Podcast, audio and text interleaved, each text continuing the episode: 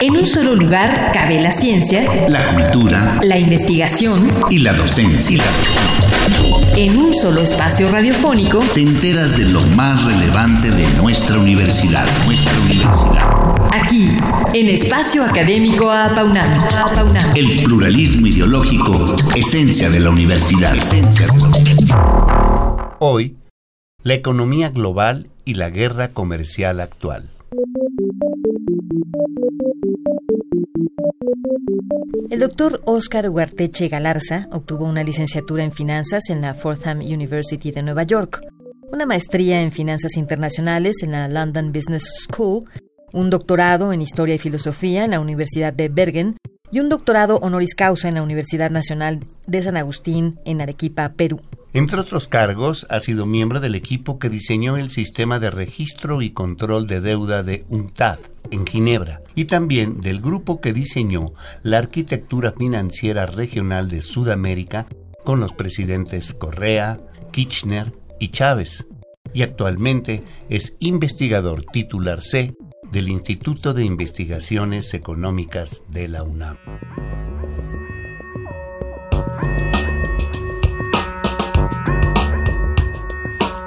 Esta mañana hablaremos sobre los problemas de la economía global y su repercusión en el crecimiento económico, así como de eh, las causas y los efectos en ese crecimiento de la guerra comercial de Estados Unidos con China. Pues bienvenido, muchísimas gracias por participar en nuestro programa, doctor Oscar Ugarteche Galarza. En meses recientes ha habido muchas especulaciones sobre el escenario económico global. ¿Cuáles son los antecedentes de la situación económica actual, doctor? El problema comenzó con la crisis de 2007, ¿no? Cuando eh, vino el problema internacional, el problema estadounidense de 2007, que arrastró a los sectores financieros de Europa y Japón se llevó consigo eh, una parte importante del comercio internacional y se llevó consigo la mm, capacidad de tener política monetaria. Las tasas de interés las bajaron a casi nada. Y por otro lado, eh, hicieron una política expansiva de crédito para que se recuperase la economía americana.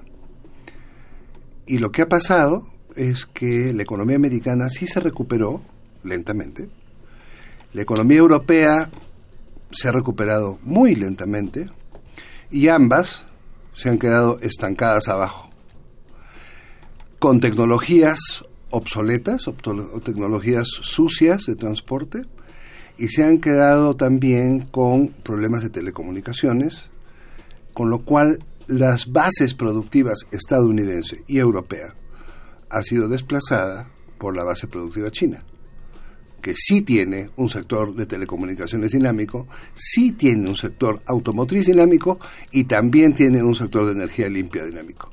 Y ahí está el problema. Doctor, ¿y qué papel ha jugado el presidente Trump en este ambiente? las guerras no las comienza alguien. Las guerras comienzan por causas acumuladas. Y las guerras eh, que comienzan por causas acumuladas contienen estados de ánimo nacionales. Hay un portavoz a esto, que es el jefe de Estado.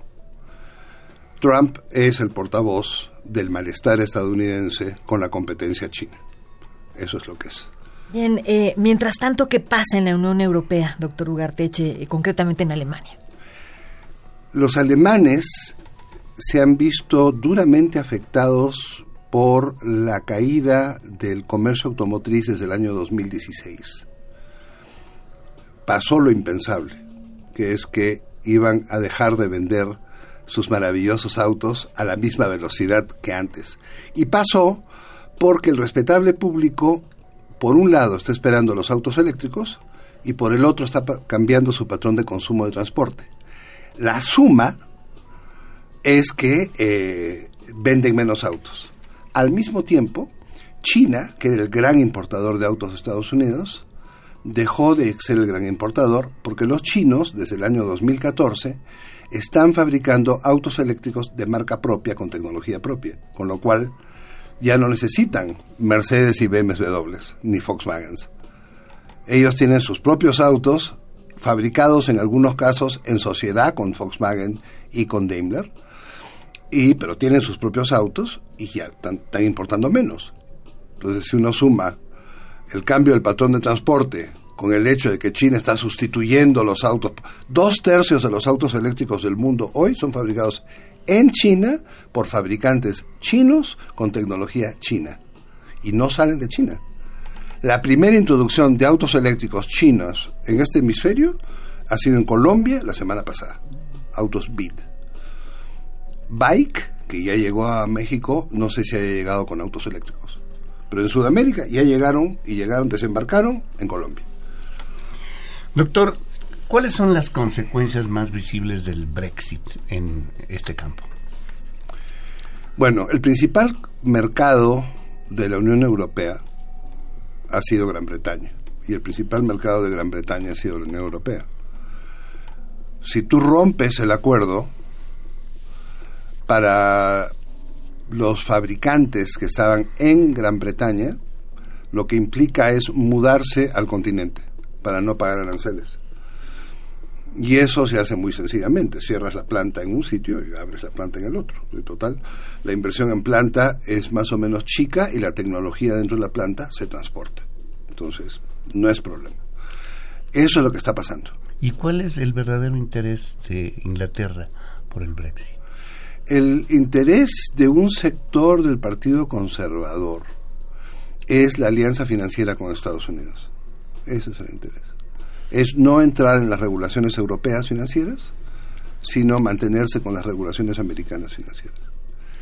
Y eso Inglaterra, si, si sigue permaneciendo en la Unión Europea, no puede. Tendría que sujetarse a las leyes europeas. Entonces, pues, están empujando para el otro. Y ahí está el conflicto. Concretar una fuerza occidental, ¿no? económica. Bien, pues, ¿cuáles son las características de la escena económica latinoamericana en el presente, doctor Ugarteche? en el presente América Latina está parada. Unos están parados porque el precio de las materias primas se cayó.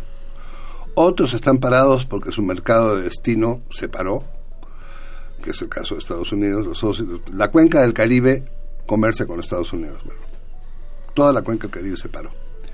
Y, eh, y los que están creciendo mal, que no es ni por una razón ni por la otra, son los países que entraron con políticas de ajuste económico porque tenían problemas de inflación. Argentina es uno, Brasil es otro, que entraron con políticas de ajuste económico y se les paró la economía, pues, como se esperaba. Entonces todo el mundo está parado. Y esto es antes del efecto de la recesión mundial, que va a venir recién. Entonces, digamos, el pronóstico no es el mejor para el paciente. ¿Y no nos podría abundar un poco más en el caso Argentina? que es ahorita uno de los que el caso argentino el caso argentino es patético por, por alguna razón que yo me imagino que es por intereses financieros el gobierno que entró decidió subir el nivel de endeudamiento del país del nivel que tenía, que era veintitantos por ciento del Producto Bruto, y regresarlo a 100%, a 100 del Producto Bruto. Eso, que fue una decisión gubernamental al nivel más alto, tiene consecuencias pues, feroces. ¿Y quiénes son los beneficiados? Por un lado, los, los intermediarios financieros que hicieron las operaciones y por el otro, me imagino yo, gente que saca dinero de Argentina, que Argentina toma prestada y luego ellos sacan ese dinero y lo colocan en el exterior. Y eso es, es, lo que han hecho la vez pasada. esta es la, creo que la cuarta vez que se repite esta cosa. Es, es impresionante es impresionante, la, la tosudez de la élite argentina es notable. Porque este no es un problema de teoría económica, esto es un problema de tosudez. Y bueno, ¿por qué considera usted que México optó por una política recesiva, doctor Ugarteche? Ah, si yo supiera. este, si alguien supiera. Em, yo creo que en primer lugar alguien no le explicó al jefe de Estado lo que es el multiplicador fiscal y por otro lado había la idea de que si tú cortas el gasto público, cortas la corrupción, lo cual es cierto. Pero el problema es que si matas al paciente para matar la enfermedad, este, pues muy bien, tuviste éxito, mataste, mataste la enfermedad, pero el paciente se te murió en el camino. ¿Y qué es el multiplicador fiscal para que El multiplicador fiscal es el impacto de cada peso de gasto público en la economía, porque cada, cada peso de gasto público que entra en la economía se multiplica varias veces en el aparato económico, varias veces, cuatro o cinco veces. Entonces, el, si tú recortas se recorta, si tú recortas el gasto público, se recorta el consumo público, se recorta el consumo privado, si tú recortas la inversión pública, se te recorta la tasa de inversión. Y entonces eso, compensar eso, es dificilísimo. ¿Y baja tu inflación? Bueno, paraste la inflación. Y, y bueno, sin embargo, hay otros países que sí crecen. Eh, ¿Cuáles son y, por qué ellos sí crecen? ¿Por qué crecen Paraguay, Bolivia y Panamá? Pues por ejemplo, son los tres que crecen, son los únicos tres que crecen. Ellos crecen, uno, porque Bolivia tiene acuerdos energéticos de venta de gas con Brasil y con Argentina. Son acuerdos quinquenales, con precios fijos. Entonces, no importa si el precio sube o baja, ellos tienen un flujo estable y además no están sujetos a las tonterías estadounidenses, porque no comercian con Estados Unidos, ellos conversan con sus vecinos. Es la economía más integrada en América Latina. Comercian, todo lo que comercian lo conversan con sus vecinos e importan lo que importan desde sus vecinos y el complemento desde China, con lo cual están relativamente aislados de las tonterías estadounidenses. Eso es, eso es un factor importante. Paraguay, de su lado, exporta electricidad. Y le exporta electricidad a Brasil, a Uruguay y Argentina. Eso también tiene contratos este, a plazo fijo y hace pocos años uh, rediseñaron las tarifas eléctricas, con lo cual Paraguay va y va. Y Panamá, porque es el centro de comercio internacional. Por ahí pasa el comercio internacional del mundo terminaron de hacer un segundo canal al costado del primero, o sea, se imaginan ustedes la inversión en ese segundo canal para una economía pequeñita, impactó muchísimo, y ahora el flujo de buques impacta muchísimo, con lo cual, pues, ahí van creciendo muy bien. Así es. Pero son tres casos excepcionales. El tema de la economía internacional y su dinámica es importante para la universidad porque nosotros, como académicos universitarios, tenemos una responsabilidad de saber, conocer y teorizar. Y tenemos la impresión de que buena parte de las teorías económicas que tienen que ver con la economía internacional han quedado obsoletas a partir de la crisis del 2007 no queda prácticamente nada de la teoría keynesiana que la inyección de gasto fiscal iba a generar el crecimiento de las economías de manera estable. No ha sido el caso. Tampoco ha sido el caso que devaluar la moneda genere necesariamente mayores exportaciones. Tampoco ha sido el caso. Y que la expansión de crédito lleva a mayor consumo necesariamente tampoco ha sido el caso.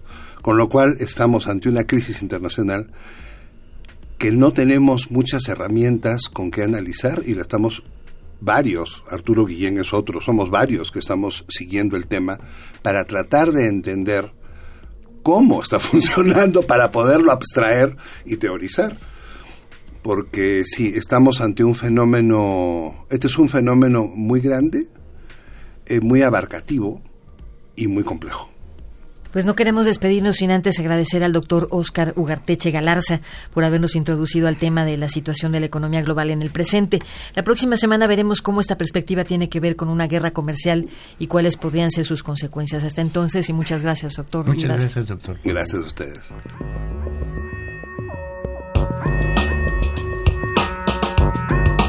Participamos en la elaboración de este programa en la realización y postproducción Oscar Guerra el guion de Sabrina Gómez Madrid y en operación técnica nuestro compañero Ricardo Pacheco. Coordinación de la serie, licenciado Francisco Guerrero Langarica. En nombre de todo el equipo de trabajo nos despedimos de ustedes al micrófono, mi compañero Ernesto Medina su servidora Sabrina Gómez Madrid, quienes agradecemos su atención y los invitamos a participar en este espacio a través de nuestro correo electrónico en el que con gusto recibiremos sus opiniones y sugerencias. Este es con doble A al inicio a paunamarroba correo.unam.mx. Los esperamos el próximo martes a las 10 de la mañana, aquí en Radio UNAM, Experiencia Sonora. En un solo lugar cabe la ciencia, la cultura, la investigación y la docencia. En un solo espacio radiofónico te enteras de lo más relevante de nuestra universidad, nuestra universidad. Aquí, en Espacio Académico Apaunam. El pluralismo ideológico, esencia de la universidad. Esencia de la universidad.